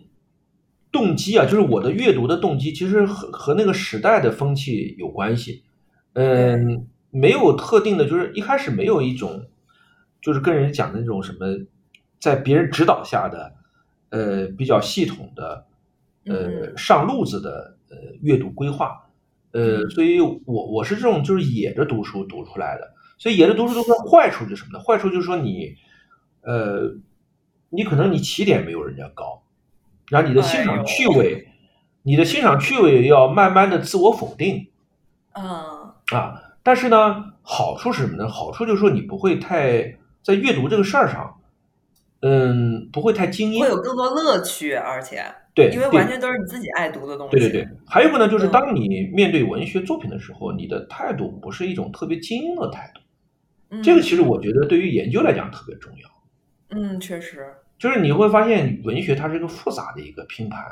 不是说只有那些所谓的名著，其实它还有它它这个不同的层次。然后这时候你你也比较容易就是从社会的角度去了解文学，而不仅仅是从文本的角度去了解。我刚才讲的就是说，那我受就是读文学名著受什么影响？就受女同学的影响，就是嗯班上大部分女同学读琼瑶嘛，但是这里边就会嗯出现有俩女女生，就会说琼瑶算什么？那那个就是呃，简奥斯汀、呃，布朗嗯蒂嗯比他们牛多了。哦，那搞起鄙视链来了。对啊，就是说这种鄙视链，你不知道他是一种发自内心的真诚的，就是他觉得这个文学作品有高下，就是好呢，还是说他会嗯要与众不同？我相信两者都有吧。嗯，嗯嗯，就有些人会觉得你们看琼瑶那层次太那个什么了，我们那个，嗯嗯，所以你会发现，然后那阅读情就趣味特别有意思，就是你一开始就是他到了高中阶段，你你为了跟就是你比如说你有有些女生她读这个东西以后，你心里面可能暗暗有点喜欢这女生，或者说你觉得嗯哎就是挺，倒不是说真的要交朋友或者什么，就觉得哎想想跟她多聊几句的那种，你会发现你你聊不上话，你有点着急，你知道吧？或者人家聊什嗯么，人家可能对你男生也有点兴趣，但是人家跟你聊，你也跟人聊不上，你也不知道，嗯，对这个人家也很遗憾，对吧？为了耽误弥补，功夫，太耽误功夫了。对对对对，因为为了弥补这种遗憾呢，我们就读点人家也读点东西，所以所以所以早期的你看我上高中时候读的文学作品，都是女生爱读的世界文学名著，没，哎，就是为了跟人搭上话嘛。哦就你说，其实阅读这件事情也是有性别哈。对对对，你看那个像那个同同样托尔斯泰嘛，你肯定你先读的就是那个安娜，哦，对吧？？你你就不是读《战争与和平》，嗯，那那是之后的事儿，因为你那时候为什么读安娜？因为女孩子读安娜，女孩子读，嗯，就是人家为什么为什么你读《简爱》呢？嗯对吧？你就会发现很有意思的事儿，就是那个我们那个年代，就大家都觉得很多人觉得《简爱》比《傲慢与偏见》好，嗯为什么？因为《简爱》是一个符合那个年代人对真挚情感的那种理想化追求的，就不考虑金钱，不考虑身份，是是是，就觉得那个，嗯、那个那个简奥斯汀那个小说里边有点庸俗，不老看人家里有五万镑还是十万镑，你知道吧？你就觉得那种什么，就是房子烧了、眼睛瞎了都能爱的，那才是真爱，你知道吧？我们那个年代，哎，那其实就是琼瑶了。对啊，所以你就会发现，就是不在年轻的时候，因为你年轻的时候你不喜欢世俗的东西，对因为对对对对，因为 因为那种东西是一个什么？就是这个是很容易理解，就是年轻人反对的是现存的秩序，就是简奥斯汀他是在现存的秩序体制内去找到他的幸福嘛，嗯嗯嗯，对吧？但是呢，那个简爱他就是要要要去反对这个体制，去找到他的幸福，所以就是浪漫小说嘛，对，对吧？所以我们所以你会发现，就是阅读呢，我第一部就是最早的一些文学作品，那其实就是那个叫什么？然后包括那个，我记得比我们长一辈的刘晓峰，他们说早年间，因为那时候那那个年代比我们更进步嘛，他们能读到的一些允许读的小说，可能就是《钢铁是怎样炼炼成的》，嗯嗯嗯。然后他就读到那个东尼亚，嗯。然后所以你看他后后来隔了好多年，他专门写了一篇文章，就写他们这个年代或者他个人在读到东尼亚时候的那种内心的那种那种那种情感。嗯其实对他来讲的话，可能奥斯特洛夫斯基这个整个的故事当然也有意义，但这个东尼亚这段情感对他来讲可能更更有那个一样，就有点像我们当时可能读某部文学作品，可能就是为了里边的一些特定的章节或者情节，张姐，嗯是啊，或者就是其实很多人看那个，就到今年就是觉得《金瓶梅》也是只是那些章节，但是其实《金金瓶梅》的东西还很多很多。对，但是要了解《金瓶梅》，就是呃能够容易欣赏《金瓶梅》的话，其实它是需要一定社会阅历的。对对对，就是确实，嗯，就是到了后来，呃，再去读《金瓶梅》的时候，你可能更感兴趣的是里边的那些人与人之间的嗯关系，就像是是后来读《红楼梦更》，大的那种社会图景。对对，它甚至嗯有些描写比那个就是呃呃《红楼梦》更加宽广，因为《红楼梦》它其实基本上是在那两个宅子里面发生事儿，它外面的事儿是通过这个宅是进了宅子，就是它那个主人公出宅子的事儿，其实描写很少，基本上是嗯。就是外外边的事儿在宅子里面得到一一些小范围的体现，或者是在情景喜剧那种。对对对，情景喜剧那种，它不像那个 对对对。整个《金瓶梅》，它整个就是一个这个这个这个社会里边的这个鱼龙混杂的这种东西啊，这个就比就是今天你才会有有意思。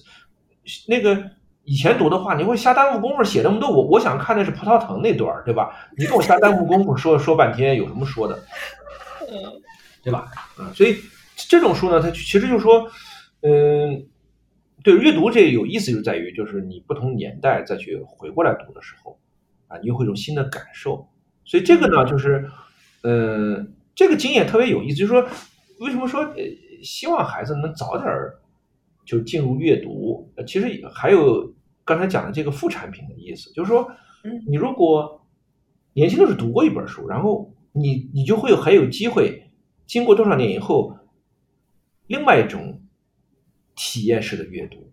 就有点像你当你四十岁一开始就读，呃，我我记得前两天我读到一个德国很著名的一个一个作家，呃，他的一个一个访谈，呃，他提到他到了四十多岁、五十岁才读《堂吉诃德》，嗯，他不像很多人在小时候就读过，他他他说到了五十多岁都读《堂吉诃德》的时候，他觉得哎呦挺好的，但是呢，就缺了一个什么？就缺了一个和自己二十岁读《堂吉诃德》的那个体阅读体验的对比。哦，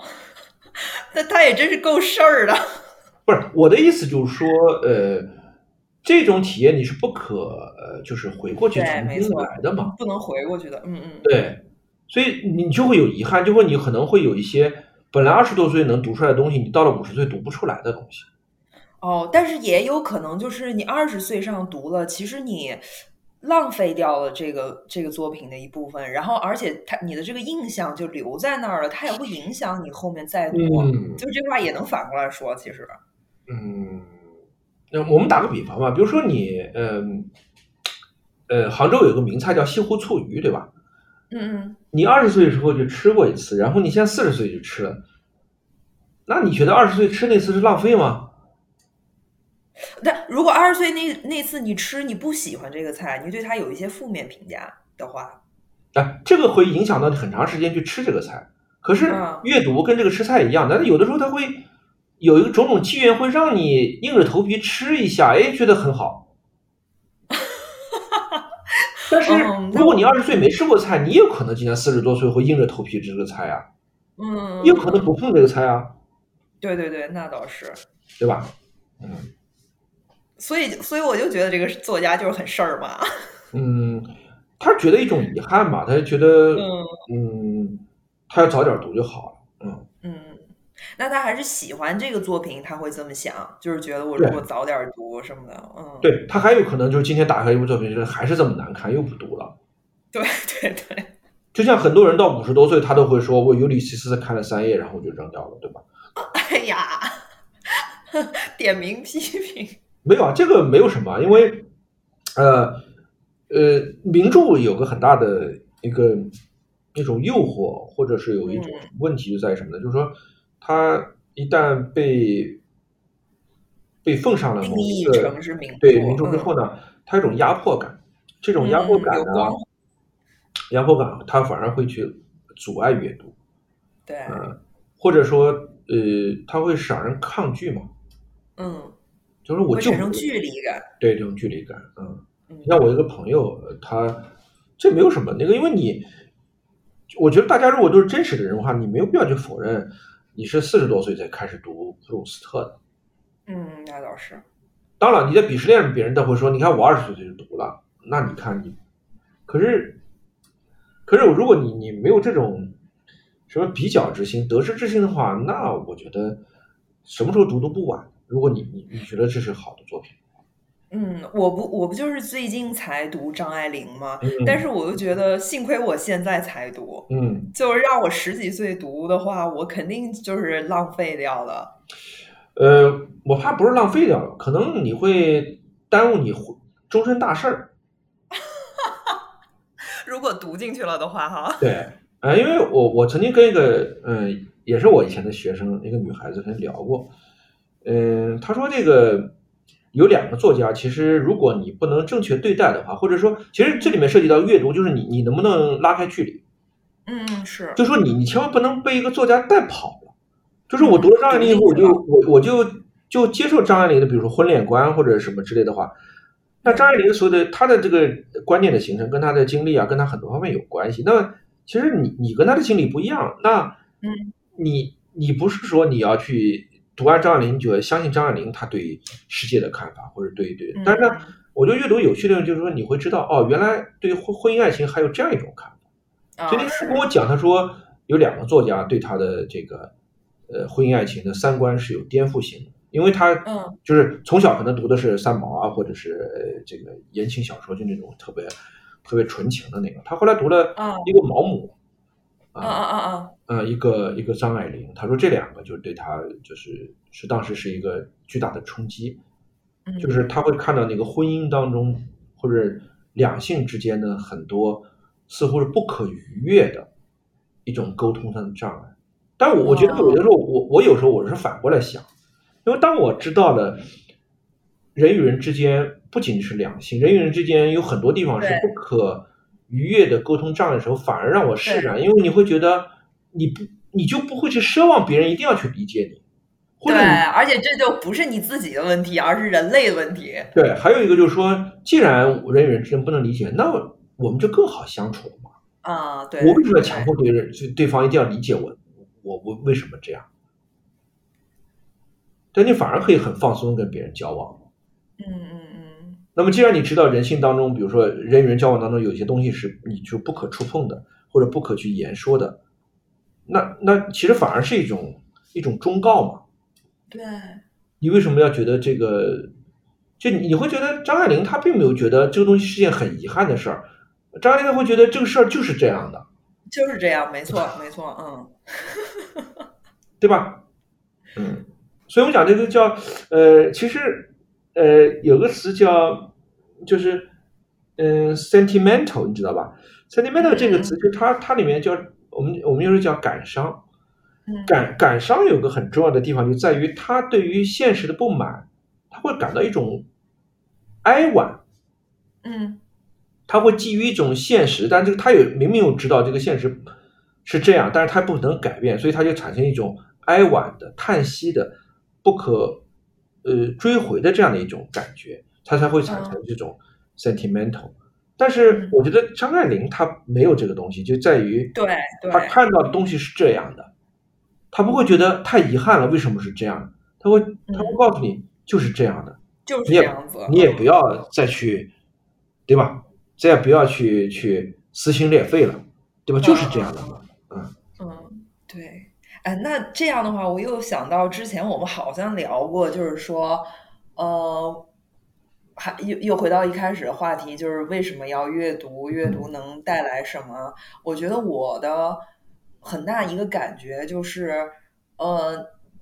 就比如说，当你觉得遇到了一些你没法理解的，或者很伤心或者什么的事儿，然后你一翻开书，你一看，你就发现这事儿不是只有你有，就是对，还有很多书里的主人公他们也有，甚至他们还有别的比你更惨的事儿，然后他造成那个结果更惨，而你就完全已经避免了，一下就觉得有了一种。来自于人类作为一个共同体的一种慰藉，你就一下给打开了你的世界。嗯，但是从心理学角度来讲的话，你也可以恶意的理解为这是一种幸灾乐祸。呃，哎呀，或者是是没错，是不是？但是人其实心理学家他也是呃看到了人的心理问题的时候，有你会发现心理学家他不会从哲学家或者道德学家角度呃去探究人的心理，其实它是一种解决方案的方式。比如说，如果你能通过读小说看到别人的苦难，能够消解自己苦难的话，这个很好啊！你就 你你就把你的这个情绪就释放出来了呀。对，至少与你是有帮助的。而恰恰心理学家要纠正的是你这种道德学家的方式。你会觉得为什么我生活的这么幸福呢？为什么我就丢了五百块钱，别人要丢一万块钱呢？那我就丢五百块钱，是不是就就我也应该丢一万块钱呢？心理学家他就不叫心理学，心理学家会探究这个问题，但是心理治疗师不会探究这个问题。心理治疗师就会告诉你，你看你才丢了五百块钱，对吧？就是这个这个跟读文学作品，就我我呃，对你刚才讲的，这也是个阅读的本质嘛。呃，对对对，这是一个，就是说你通过阅读可以了解到，嗯，世界上还有跟你不一样的东西。嗯，对，或者还有就是一样或者不一样，这事儿不是大事儿，对吧？嗯，对，还是说你发生的事儿，每天都在发生，时时刻在发生。还有呢，就是你发生书上的事儿是你完全不知道的，也没有在你身上发生过的，嗯，让你知道哦，原来世界上还有这样的事儿，或者说，当你对同样的事情，你有这样的一种顽固的观点，但是你会通过这本书里面了解到，原来这件事情还可以这样看的时候，对吧？你就会发现这个世界是复杂的。所以我我对上次也跟你聊过，就是说读书，我个人觉得，就是读书对我来讲最大的一个呃，就是思维上的一个帮助的话，就是说让我知道世界是复杂的。嗯嗯嗯，也没有简单的答案，甚至也没有简单的解释。比如说，我们这有的时候很多人喜欢看历史类的书，看完历史书嗯他会问我，我们能从历史当中学到什么？嗯，或者说，是嗯嗯，我我读完一本书，我想知道历史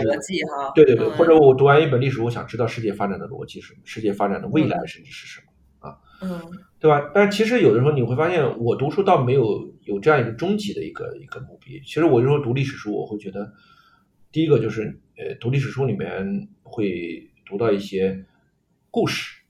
嗯对吧？嗯，会读到一些人性的东西，嗯，或者说你会读到原来，比如说打个比方，比如一本中国历史，对吧？我们中国人自己是这样写的，呃，让老外来写又是另外一个样子，呃，你会发现啊，同样的一段历史，它是有不同的解释方式的，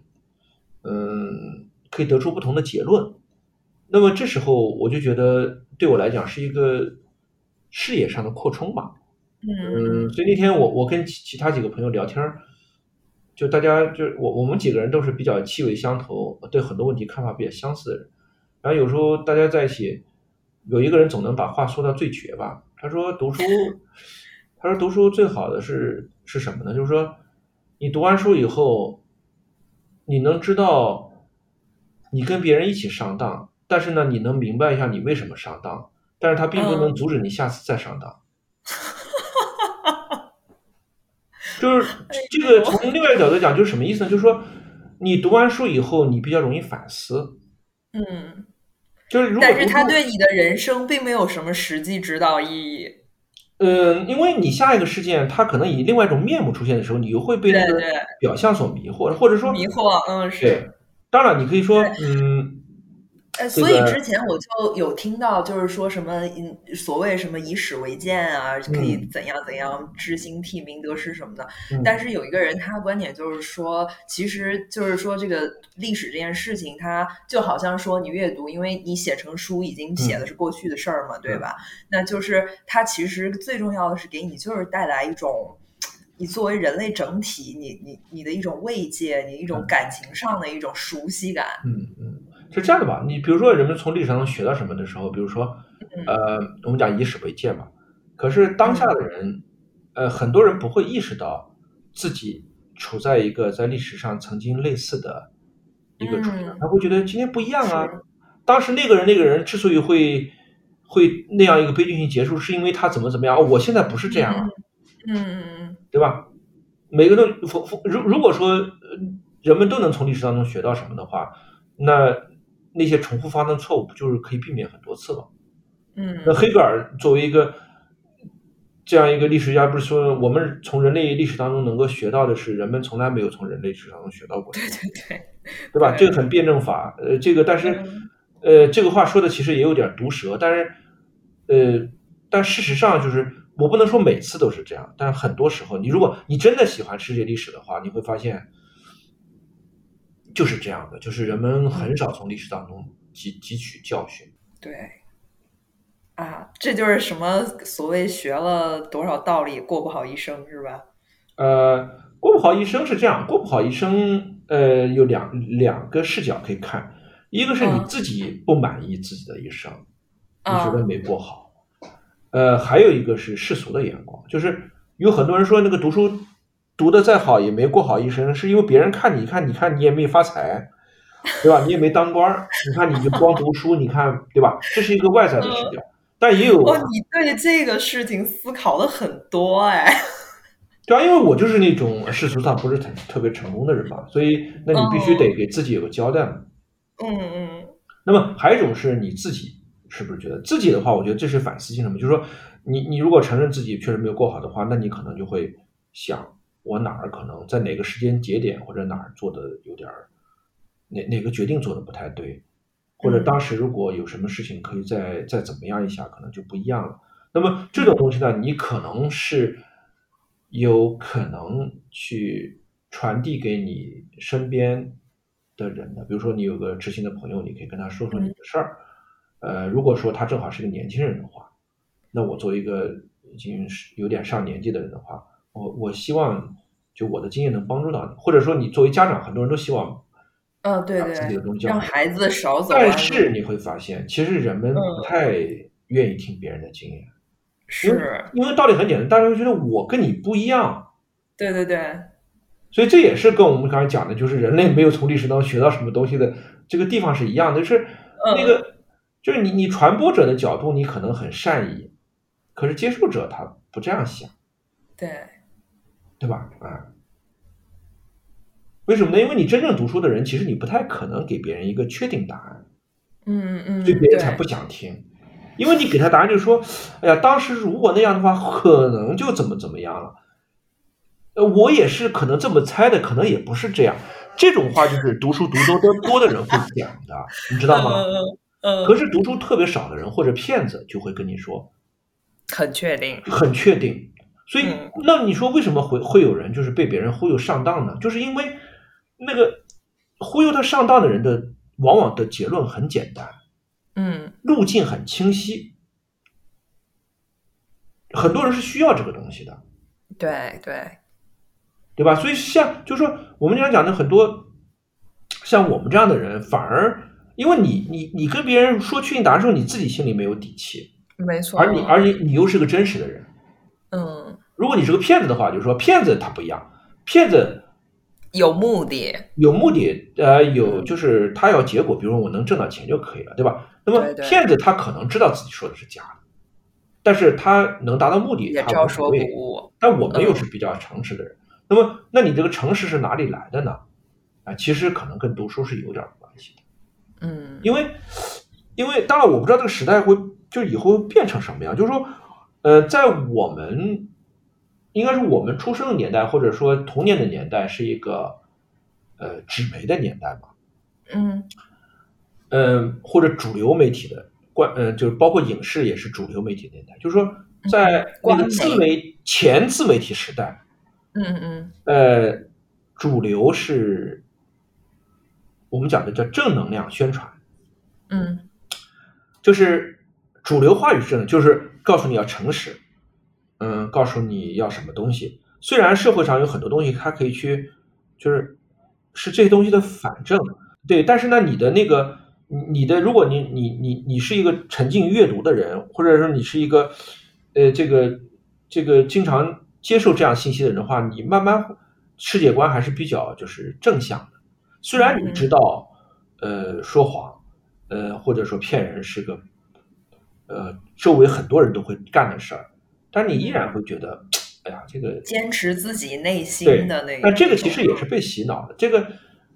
这个如果说主流政治观不是这样的话，当然了，为什么主流政治观是这样？因为社会的运作必须基于这个。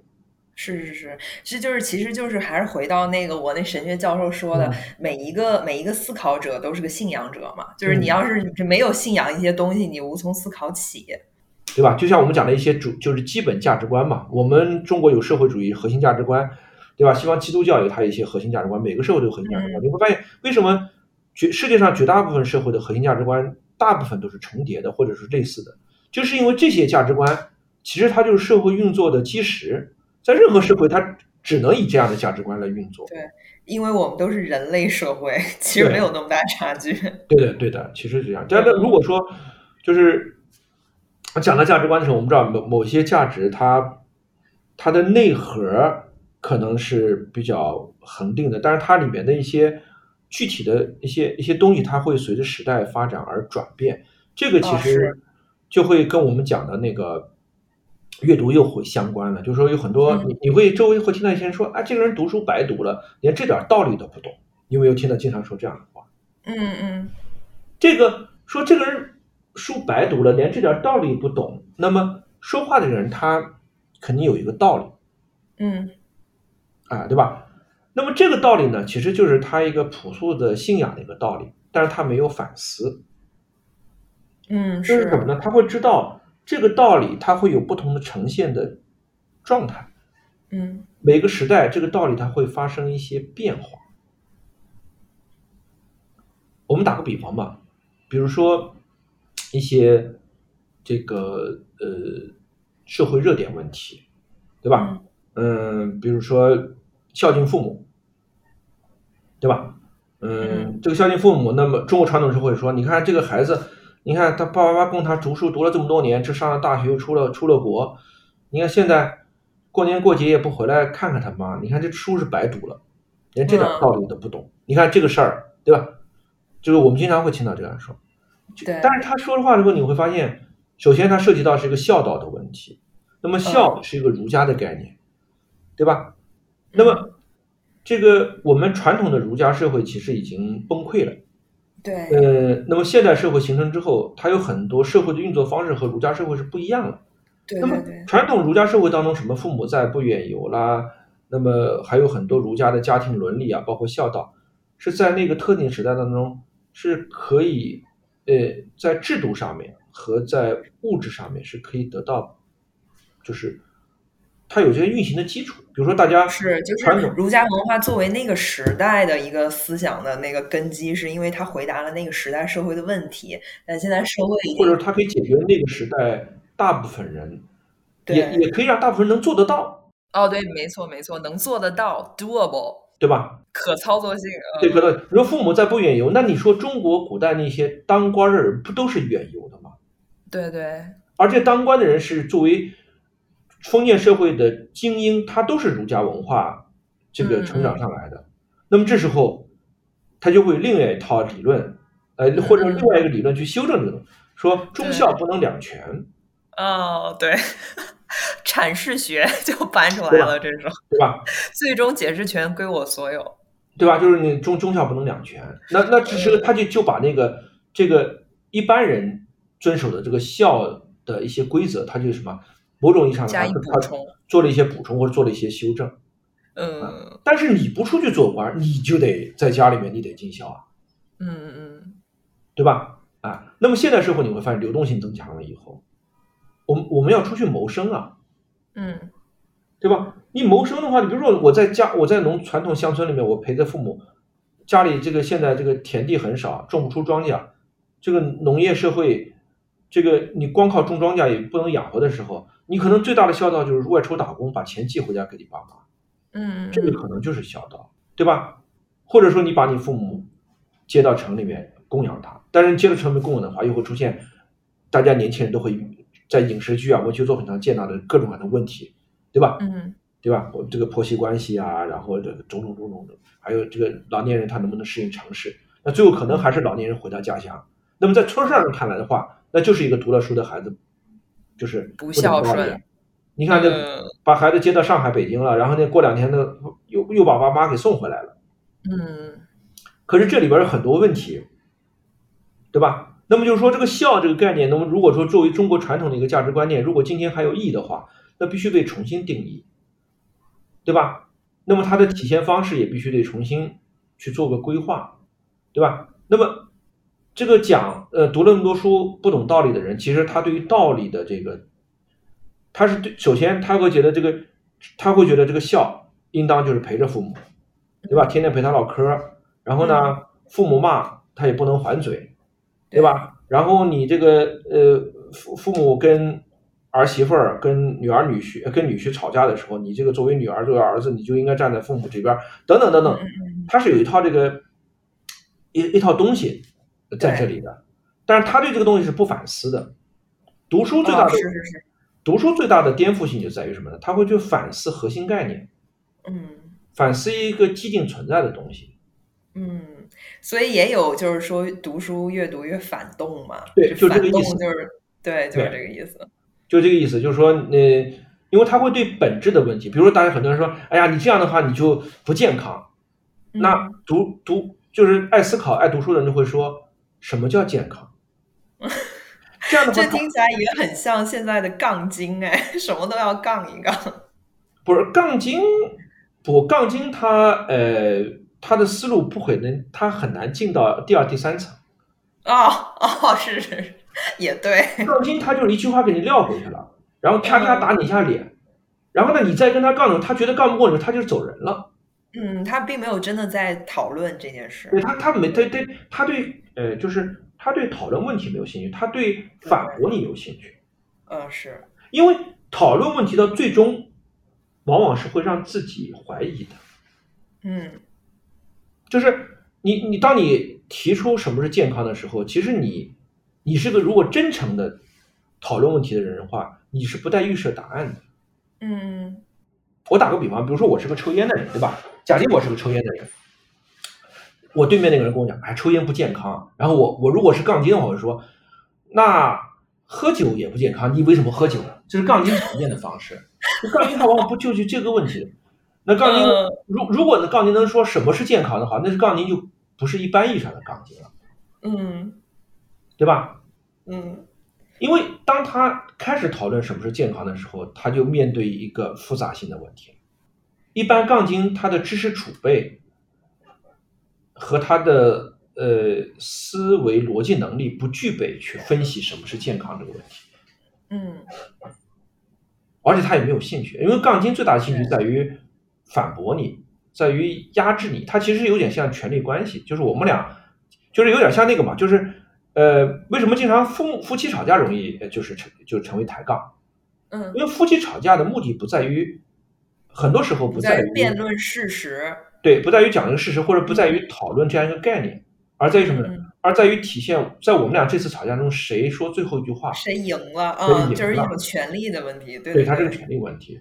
嗯所以你如果读书多的人，你会不太会，就是你会旁征博引、滔滔不绝，让别人很讨厌。但如果你读书多的人，你最后还会用一些就是很简单的一些东西扔给你说这就是正确答案的话，那我觉得这个书是白读的。嗯但是啊，我们讲白读，其实还有一个概念，就是如果你一辈子，比如打个比方，你是某一种信念的信仰者，嗯，你一辈子读一千本，在这个信念框架内的书。框架内的书的话，那你可能就越来越相信这个信念，你反而不会有对对对对。所以阅读这里还涉及到另外一个问题，就是你要适当的，或者是哪怕是不太情愿的，要去阅读一些跟你想法不一样的书，甚至反对的书。比如说你是个左派，你要去阅读一下右派的书；嗯，对，你是个女权主义者，你去阅读一些男权主义者的书。有男权主义者输这件事吗？听起来好可怕。没有，因为对因为不是因因为如果在女权主义者看来的话，就是呃，就是因为你男权就一直统治嘛，所以你不需要男权主义嘛。啊，是是是，嗯。我女性主义出对，我刚就想说，就是其实所有都是男权主义，可能。啊，对，就在他看来的话，可能就是，呃，你说其实没有这样想，那你他说你这想法就很难全，对吧？嗯嗯嗯嗯嗯。比如说你说，哎呀，那你这个大呃大晚上的，你为什么不敢一个人走路啊？呃，这个，呃，他说你是男的，你当然不用害怕了，我女的我就害怕这个，啊对吧？嗯所以你有这个想法，就因为你是男的，嗯对吧？那比如说人说啊，那为什么日本地铁最后要搞个女性车厢，对吧？对吧？那女性会说，就是因为你们骚扰我，对吧？那说那个男的说，我怎么没有女的来骚扰我呢？他说你这想法就很难，对吧？哇，这套嗑你好熟啊！不是我我的意思就是说，这个当然，因为我们怎么讲呢？就是我我作为一个读书人，我虽然作为男性，我也读点女权主义的书，我我要熟悉下他们的一些话语，对对，他们没错没他们想说什么，嗯对吧？对这个这个想说什么，其实我不是想成为杠精，因为说句老实话呢，就是我我熟悉到话语以后，呃，是一种自保。啊，哎呦，你这个小心思真是的，因为自保是什么呢？就是说，当某一个人在一个陌生的女孩子在我面前出现的时候，嗯。当嗯她这个话语开始出来的时候，我知道她是谁了，嗯，对吧？哦，那我就知道我应该怎么做，我应该怎么说，或者我应该不做什么，嗯，对吧？我所。以有很多男生现在也很喜欢研究星座，哎，星座我倒不太呃会研究，我我我当然，就是我的意思就是说，它是一个快速就是定位对方的一个坐标，哦，对，这个是这样的，这个它是一个就是呃，人们就是从呃传播学呃从那个就是人际沟通角度来讲的话，就是其实你要去掌握一些特定的符号和话语，嗯其实是便于你快速去面对一个状况和一一类人的。因为这嗯这个这个效率很高，就这里面讲的一个就是一个心理学上面有一个概念叫偏见嘛，传播学上也有这个概念。偏见其实就是什么呢？就是嗯，对一个整体的一个固定的看法，对一个群体固定的看法。嗯然后我们经常说一个人有偏见的时候，其实是什么呢？就是说，呃，他会把这个整体的判断施加给所有任何个体。嗯对吧？比如说，他说你对有偏，你为什么有偏见？我不是这样的。偏见其实那个以前很著名的一个，就是最早研究偏见的一个人，就是呃美国的瓦尔特·里普曼。里普曼他写过一本书叫《公众舆论》嘛，里面就专门一个章节讨论偏见。他首先肯定了偏见的，就是效率，就偏见它是个快速把握世界的方式，就是因为有了偏见，人们可以对一个群体、对一个环境做出快速的判断。但是呢，偏见呃它的坏处在于呃就是大而化之、概念化，就是你把偏见会强加给每一个你面对的个体，嗯。嗯或者说呃随着时代的变化，你的偏见不变的话，就会强加给一个新的这个群，这个群体已经发生变化了，你还用老老眼光看人，但是呢，就是这个偏见当中，其实百分之七八十还是站得住脚的。嗯所以这里面就涉及到什么？就涉及到当今这个政治正确啊，里面有很多这个这个很多话语，就是说大家说呃这个这个某些政治不正确的东西，或者哦某些政治正确的某些政治正确的东西，其实就是什么？就是它是反对你偏见的。嗯但是呢，这个反对的人他本人已经脱离了这个偏见所描写的事实了，哦，所以他、哦这是他的底层逻辑，对的，因为我们打个比方，他说嗯说，呃，某类人，我因为我避避免纠纷嘛，他说某类人都怎么怎么样，都懒惰，我打个比方吧，而我正好也属于某类人，但是我通过辛勤奋斗努力，我已经我已经自我克服也好，或者我克服了这个群体的一个一个总体的一个一个一个特征之后呢，那我这时候我就站出来说，你这是偏见，为什么呢？因为你说某类人都是懒惰的，可是你看我，我就属于这个类，你看我就不懒惰，对吧？还有一个，你看我通过努力，我就可以摆脱这个东西，说明这个懒惰不是这个群体所特有的，那是因为嗯权力关系，因为因为压迫啊，因为什么什么什么造成的，所以我们要改变这个情况，我们要要争取这个这个某类人的权利，这样的话，那个，所以你们讲都是偏见，可是这个偏见为什么会形成？因为这个偏见是一个粗糙的整体把握，就是因为嗯这类人真的在某一个特定的时空内，曾经展现出了这个特展现质，出这个东西，它是不是本质不重要，嗯对吧？那么这时候我们其实要问什么叫懒惰了，那么这又涉及到哲学问题。因为我们大部分人，就是你不读书人或者不爱思考的人，其实最大的问题就是说，当你用“懒惰”这个词的时候，你是不经反思的用这个词。先用一辈子去学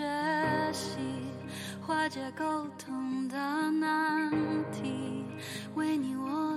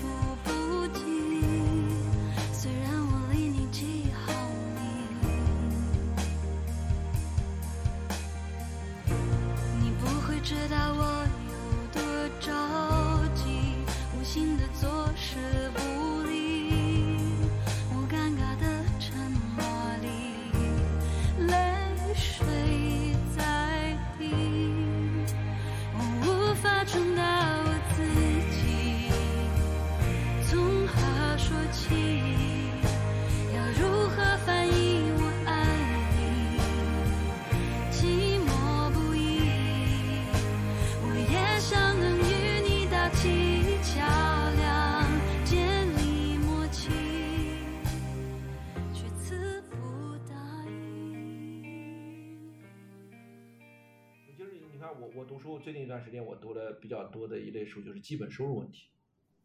我想可能你也关注到了。基本收入，对，啊基本收啊入基本收入就是说，当如果我们面临未来大量失业的时候，对，那是不是国家就应该给每个人发一笔钱，他不用工作，就是这笔是一个基本生活费，这个跟那个低保不一样，就它比低保高。嗯，然后有了基本生活费呢，这些人呢，他可以他就可以正常的生活，呃，有限度的消费，然后他可以那这个是随着就是什么所共产主义之类的一部分吗？一个小分支？不不，这它不是共产主义，它它这个其实是一个，当然这套理论当中，它呃支持这套呃这个资本收入的理呃经济学家当中，它嗯左翼倾左翼倾向的是比较多的，嗯，但是其实它面临的是一个我们社会当中将要面临的问题，嗯已经迫在眉睫的问题，就是随着人工智能发展，随着自动化的发展，随着人口的增长，我们中国是在对吧？现在人口出现问题嗯，但是全世界人口马上要突破这个一百亿了，可能嗯根据预测，再过多少年突破一百五十亿，那就是说生产效率逐渐提高，对吧？那嗯大量的人注定是没活干的。嗯那么没活干的这些人，他在家里面游手好闲，他算不算懒惰？哦 哦，那就是新时代的新的问题又出现了，要新的回答了。对，嗯那么就是说什么叫懒惰的人？那就是说，如果我们假定，比如说这些人他拿了基本收入以后，基本收入这是个话题，我我到时候可以推荐你几本书看看，就是这个我们不去讨论这个基本收入是什么，它为什么，但我们就讨论就是说，假定这样一个社会当中存在这样一群人，他们每天不工作，对吧？但是他不工作是结构性造成的，不是他不想出去工作，因为没有老板愿意雇佣他。嗯对吧？那么这些人他怎么过他的一天？定义为他是懒惰的。我们打定，我们同样，我们拿着基本收入人，我可以大早起来早起，在家里打扫卫生，嗯然后出去呢，去呃到路上锻炼去锻炼锻炼锻炼，甚至可以在扶老人过街，对吧？啊，呃，回馈一下社会。回馈一下社会。然后呢，嗯呃，我还去买点吃的，呃，买点好吃的。为什么呢？因为嗯我每笔消费享受生活不是享受生活，你错了。啊你这每笔消费是促进经济循环的。啊啊啊啊！一个存钱在银行里从来不消费的人，是特别对现代经济来讲是个很讨厌的人，因为你嗯你任何的减缩紧缩，其实都不促进增经增加经济的这个循环。活力，嗯所以基本收入它也还其实有个经济学上的构想，就给你钱让你消费的话，你这个钱支出之后，其实它就让什么让这个经济运转起来。对对对，嗯工厂开动起来。那么我刚才讲了，那么另外一个不是这样的，那个人他天天睡懒觉，然后也不消费，天天在家里就待在那儿看电视、上网，然后、嗯呃吃点方便面，然后就睡觉了。可能他基本收入他还能到银行把钱存上。嗯比如说这时候，如果社会当中把百分之八十的人都是这样的人之后，那我们对懒惰的定义那就重新发生改变了，就是说大家都不用出卖劳动力去工作，而拿基本收入的情况下，又会有新的懒惰和新的勤劳。嗯，那么我感觉前面那些人就是勤劳的，对对早晨起来刷牙洗脸，打这个呃这个出去锻炼，这个对，因为这时候其实你的工作内容，工作打引号了，就变成了花钱，所以你不花钱的人才懒惰。对不花钱的人，然后你不运动的人是懒惰的，对吧？嗯就是嗯嗯促进。其实这个概念你看上去很新，是个特别老的概念。哦，你知道吗？在中世纪的时候，嗯贵族是不用劳动的，嗯所以劳动和勤奋是不联系在一起的。嗯勤奋是勤奋，劳动是劳动，不是因为你干活儿出卖劳动力，你就是勤奋的人。嗯为什么在资本主义社会，现代社会要宣扬劳动的人是勤劳的人？因为资本家他要灌输这样一种勤劳的伦理和价值观，嗯来让一个出卖劳动力的人获得一种伦理学意义上的满足感，嗯，或者说合法性。嗯因为这样他就不会把自己看作是一个出卖劳动力的人，对，而把自己看作是一个勤奋的人。我打个比方，道德以我的高尚的人，对，因为我打一个自己的比方，比如我我我是一个出卖劳动力去呃教书混饭吃的人。嗯如果我仅仅以这样的心态站在课堂上的话，我会我就会觉得自己跟流水线工人一样，嗯嗯，我会呃在道德上会每天都陷于一种呃自己在出卖自己的劳动力的这样一种沮丧之中。就没有那么大的自我价值的实现啊什么，的。然后这时候别人告诉你，其实你当老师教书育人嗯是提升呃民族的素质，嗯，是为社会主义精神文化创造贡献的时候，那这时候我一下子就就就就得到了一种提升嘛，对对对对，对吧？你看古希腊的时候，我刚才讲为什么这个基本收入，古希腊的时候，你看很多呃古希腊的公民，其实他们呃有很多公民是不需要去劳动，嗯，他就有一个富足的生活的，因为无论是他继承遗产也好，还是什么也好，那么这些人其实他每天的这个工作其实就是我们今天讲的就是一种休闲，就他每天的活动就是休闲。